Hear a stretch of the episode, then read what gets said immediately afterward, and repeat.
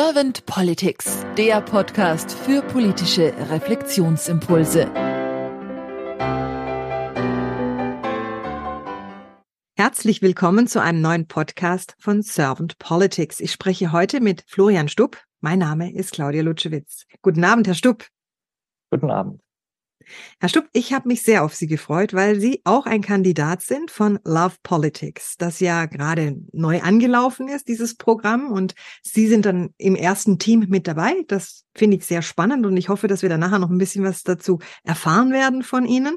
Und jetzt bin ich auch sehr gespannt auf Ihre Meinungen oder Impulse, Ihre Ideen zu meinen Fragen. Und äh, ja, bevor wir einsteigen, stelle ich Sie ganz kurz vor, damit die Hörer und Hörerinnen sich auch ein kleines Bild zu Ihnen machen können. Sie sind 19 Jahre jung und Sie studieren gerade Informatik. Und im Vorgespräch haben Sie mir gesagt, das ist so ein bisschen Ihre erste oder zweite Leidenschaft, denn die erste oder zweite Leidenschaft ist dann auch die Politik. Und Sie sind über den Schülerwettbewerb Jugend debattiert zur Politik gekommen und Sie haben gesagt, Sie haben dort nicht nur sehr viel über das Debattieren gelernt und erfahren, sondern auch viel über die Politik und wie man über Parteigrenzen hinaus agieren kann in der Politik. Und ja, so sind sie wohl auch dann zur Härte-Stiftung oder auf die Härte-Stiftung aufmerksam geworden, weil darüber eben dieser Jugend debattiert Wettbewerb lief und über die Härte-Stiftung haben sie dann Love Politics kennengelernt, wo sie jetzt in der ersten Teambildung mit dabei sind. Und was sie mir jetzt auch noch im Vorgespräch gesagt haben, ist, dass sie nächstes Jahr schon kandidieren bei der Kommunalwahl am 9. Juni in Heilbronn für die FDP. Und ja, jetzt bin ich mal sehr gespannt auf Ihre Antworten, außer Sie haben eine erste Frage an mich. Die habe ich nicht. Die haben Sie nicht. Dann starte ich. Herr Stupp, wenn Sie die Aufgabe von Politik mal so durch Herz und Hirn wandern lassen, was ist für Sie die Aufgabe von Politik? Ich glaube, Politik hat zwei wesentliche Aufgaben, beziehungsweise es sind zwei Kompetenzbereiche, die sich der Politik zuschreiben. Das ist einmal eine inhaltliche Arbeit, die wir erwarten, aber ich glaube, es ist auch eine sehr große Stilfrage, die wir von der Politik bewarten. Im inhaltlichen Bereich geht es dabei einmal um das Jetzt, das heißt akute Probleme zu bewältigen, Krisen zu bewältigen und Antworten zu finden auf die, die Probleme, die die Menschen jetzt gerade im Moment haben. Aber es ist auch ein zweiter Bereich, in dem wir auf jeden Fall Antworten bieten müssen mit der Politik. Und das ist die Zukunft. Es geht darum zu gestalten, wie sieht das Morgen von diesem Land aus. Dafür teilen wir den Auftrag mit der Wahl und erwarten nicht nur ein Krisenmanagement, sondern wir erwarten auch eine Perspektive. Wir wählen eine Perspektive. Und auf der anderen Seite ist es nicht nur die inhaltliche Arbeit, sondern es kommt auch auf eine Stilfrage drauf an. Wir wollen eine Politik, die zuhört und ich glaube, das ist auch ganz stark eine Aufgabe von Politik. Denn die im ersten Teil beschriebenen Kompetenzen und Aufgaben lassen sich nur bewältigen, wenn die Politik in der Lage ist, zuzuhören und auch den Willen dazu formuliert. Sonst sind die Projekte, die ergriffen werden, am Ende des Tages am Willen der WählerInnen vorbei. Und ich glaube, es geht auch darum, in jedem Fall transparent und verständlich zu sein, denn ein Abkapseln und ein Entfremden von der Realität, wo man nicht mehr weiß, worum es geht, ist auch keine Politik, die zielführend ist und Krisen bewältigt und das Morgen gestaltet.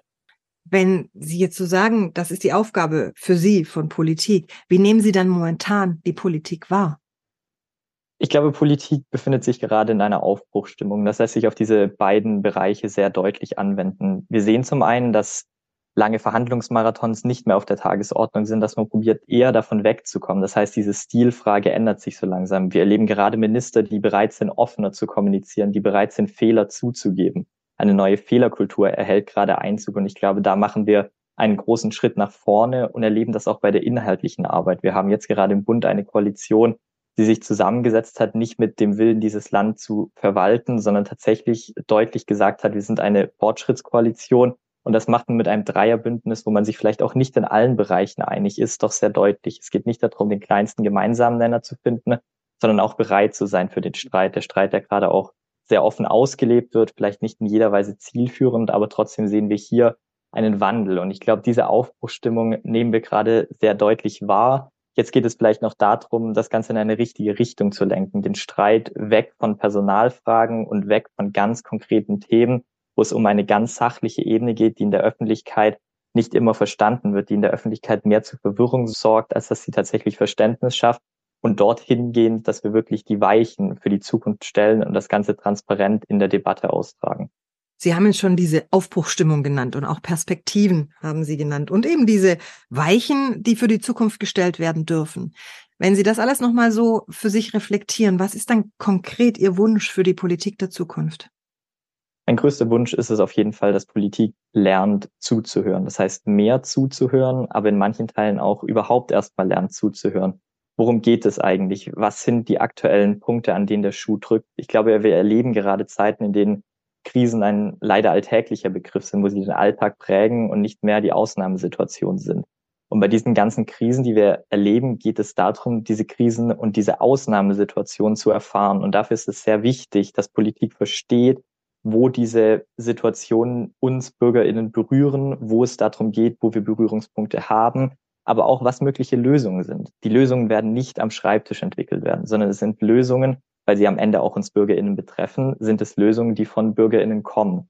Und von daher gilt es zuzuhören, um diese Lösungen erfassen zu können, aber auch gleichzeitig die eigene Position darlegen zu können. Das heißt, zuhören in erster Linie, erklären in zweiter Linie, um Transparenz zu schaffen. Denn was wir jetzt auf jeden Fall nicht gebrauchen können, ist eine weitere Entfremdung, wie wir sie wahrnehmen, eine weitere zunehmender Extremismus, weil man Politik nicht mehr vertraut, weil man Politik kein Gehör mehr schenkt und weil man denkt, das sind ja die da oben, da findet gar kein Bezug statt, es sind nicht mehr die Probleme des Alltags.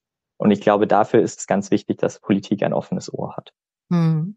Sie sprechen jetzt gerade auch das Vertrauen an, also dass die Bürgerinnen das Vertrauen in die Politik auch ein bisschen verlieren. Und Sie haben auch dieses Zuhören beziehungsweise das Erklären erwähnt, damit die Transparenz möglich wird.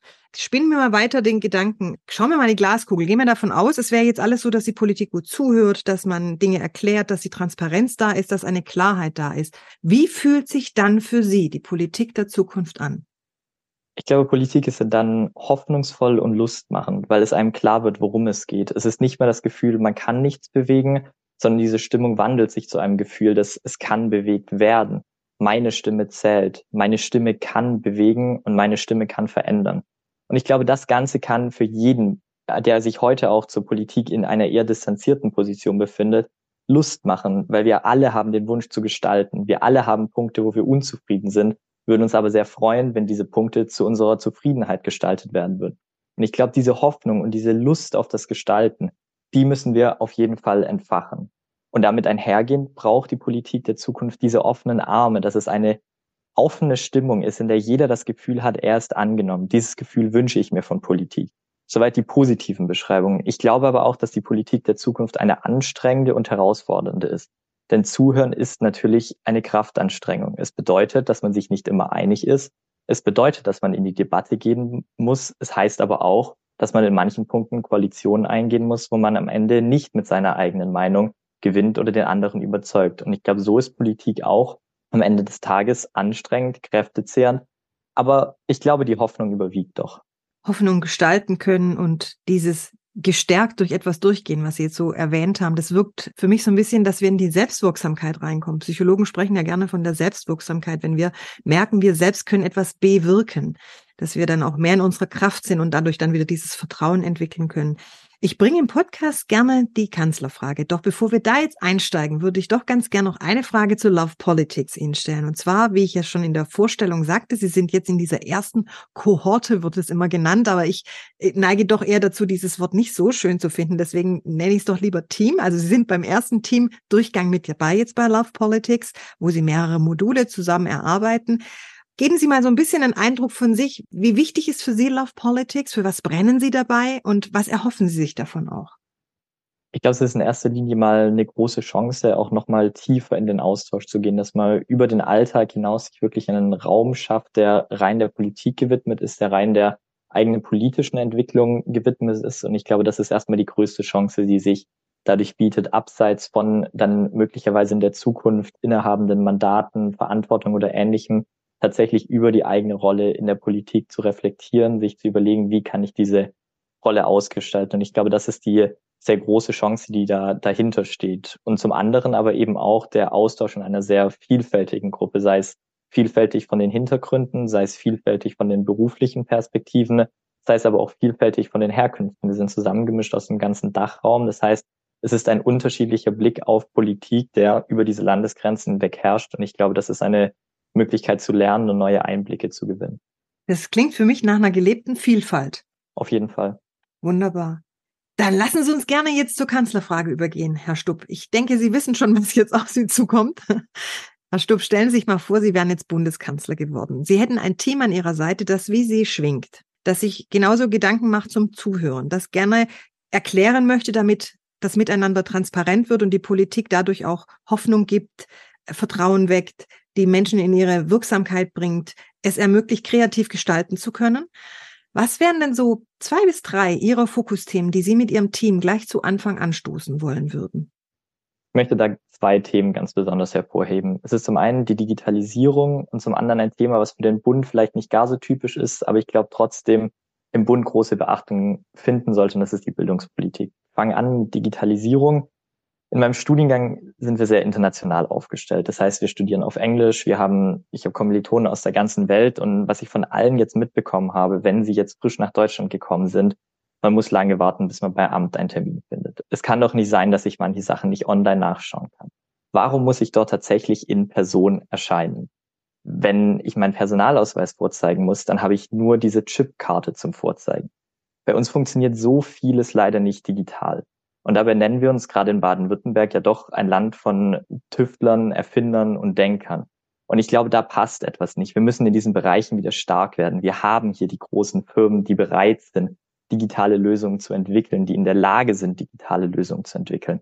Und dabei ist Digitalisierung kein Selbstzweck. Es geht nicht darum, dass wir ein Dokument, was gerade noch in Papierform vorliegt, am Ende des Tages in digitaler Form als PDF-Dokument vorliegen haben, sondern es geht darum, dass wir uns dadurch tatsächlich neue Räume eröffnen, dass wir neue Möglichkeiten haben, dass wir neue Möglichkeiten der Kommunikation haben, dass wir neue Möglichkeiten des Austausches untereinander haben Prozesse beschleunigen können. Wenn wir jetzt gerade schon in den Verwaltungen sehen, dass uns Personal im massiven Maße fehlt, wie sieht diese Situation erst in zehn Jahren aus? Dort ist Digitalisierung keine Bedrohung, sondern es ist lediglich die Möglichkeit, dass wir die Funktionsfähigkeit von unserem Staat, unserer Verwaltung weiter aufrechterhalten können. Und da müssen wir mit gutem Beispiel vorangehen, wenn wir es auch wollen, dass die Wirtschaft, beziehungsweise sie hat uns ja jetzt schon überholt als Staat, auch in diesen Bereichen weiterhin handlungsfähig ist. Das heißt, Digitalisierung als Wettbewerbsfrage und als Staat, der wirklich funktionieren kann, als ersten Punkt. Und zum Zweiten möchte ich die Bildungspolitik ansprechen. Wir haben heute jetzt ganz aktuell die neuen PISA-Studien veröffentlicht bekommen. Und Deutschland hat desaströs abgeschnitten, so muss man das Ganze sagen. Wir verlieren von Jahr zu Jahr, verlieren an Plätzen. Wir sind im Vergleich mit Ländern, wo wir eigentlich auf Augenhöhe sein sollten, sind wir nicht mehr auf Augenhöhe. Und dabei müssen wir sagen, wenn wir anschauen, warum wir stark sind, was können wir jungen Menschen mitgeben, dann ist es Bildung. Bildung ist eine Ressource, die wir verantworten und wo in direkter Verantwortung des Staates liegt. Das ist nichts, wo jedes Elternteil mitgeben kann. In manchen Fällen mag das funktionieren, aber im Sinne von einer gerechten Bildungspolitik, im Sinne von einem Staat, der jedem Kind und jedem Erwachsenen die Möglichkeit zum Aufstieg gibt, gilt es, dass jeder den Zugang zu einer guten Bildung hat. Und wenn wir hierbei sehen, dass wir dann international nicht mehr wettbewerbsfähig sind, dann läuft hier etwas falsch, wenn wir auf der anderen Seite unsere Rolle behaupten wollen. Wenn wir unsere Kinder und unsere Jugend mit einem guten Zukunftskit ausstatten wollen. Und ich glaube, dafür ist es ganz wichtig, dass wir in der Bildungspolitik Reformen anstoßen. Aber geht es zum einen darum, das Interesse an der Politik mehr zu wecken, dass wir Extremismus in unserer Gesellschaft keinen Raum lassen, dass wir Bürger haben, die partizipieren aber auf der anderen Seite auch, dass wir mit Zukunftstechnologien umgehen können, weil darum wird es in Zukunft gehen. Das heißt, es gilt darum, dass wir unsere BürgerInnen auch in jungen Jahren schon mit einer guten Ressource ausstatten, die in direkter Verantwortung des Staates liegt. Das klingt für mich wunderbar und sehr nachvollziehbar. Habe ich Ihnen jetzt irgendeine Frage nicht gestellt, Herr Stubb, die Sie zum Thema Politik der Zukunft gerne beantwortet hätten?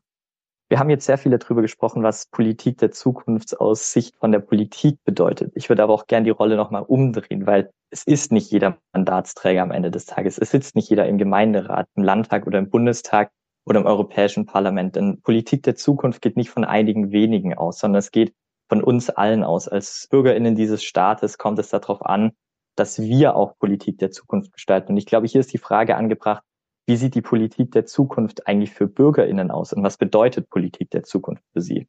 Und ich glaube, hier ist es ganz wichtig, das Wort Verantwortung und Teilhabe in den Raum zu werfen. Es geht darum, dass wir eine Gesellschaft sind, die auch Lust hat, an der Politik zu partizipieren, dass die Politik ihre Arme aufmacht und wir als BürgerInnen dieses Staates diese offenen Arme als Einladung empfinden, als Einladung an diesem Staat teilzuhaben, mitzugestalten, zu begreifen, dass Partizipation nicht nur darüber funktioniert, dass man ein Mandat inne hat, dass man im Bundestag gewählt ist, sondern dass Teilhabe auch in einem Rahmen funktioniert, Verantwortung im Kleinen zu übernehmen, dafür einzustehen, dass das morgen besser wird als das heute, dass wir in der Lage sind, Krisen zu managen. Und von daher mein klarer Appell an jeden, der das hört, auch wenn man kein politisches Mandat inne hat, nehmt eure Verantwortung wahr, helft einander, denn wir alle gestalten diese Gesellschaft mit und all das ist Politik. Ich danke Ihnen sehr herzlich für Ihre Impulse, für das Teilen Ihrer Gedanken und vor allem auch für Ihre Zeit, Herr Stupp, und sage dann einfach mal bis bald. Bis bald.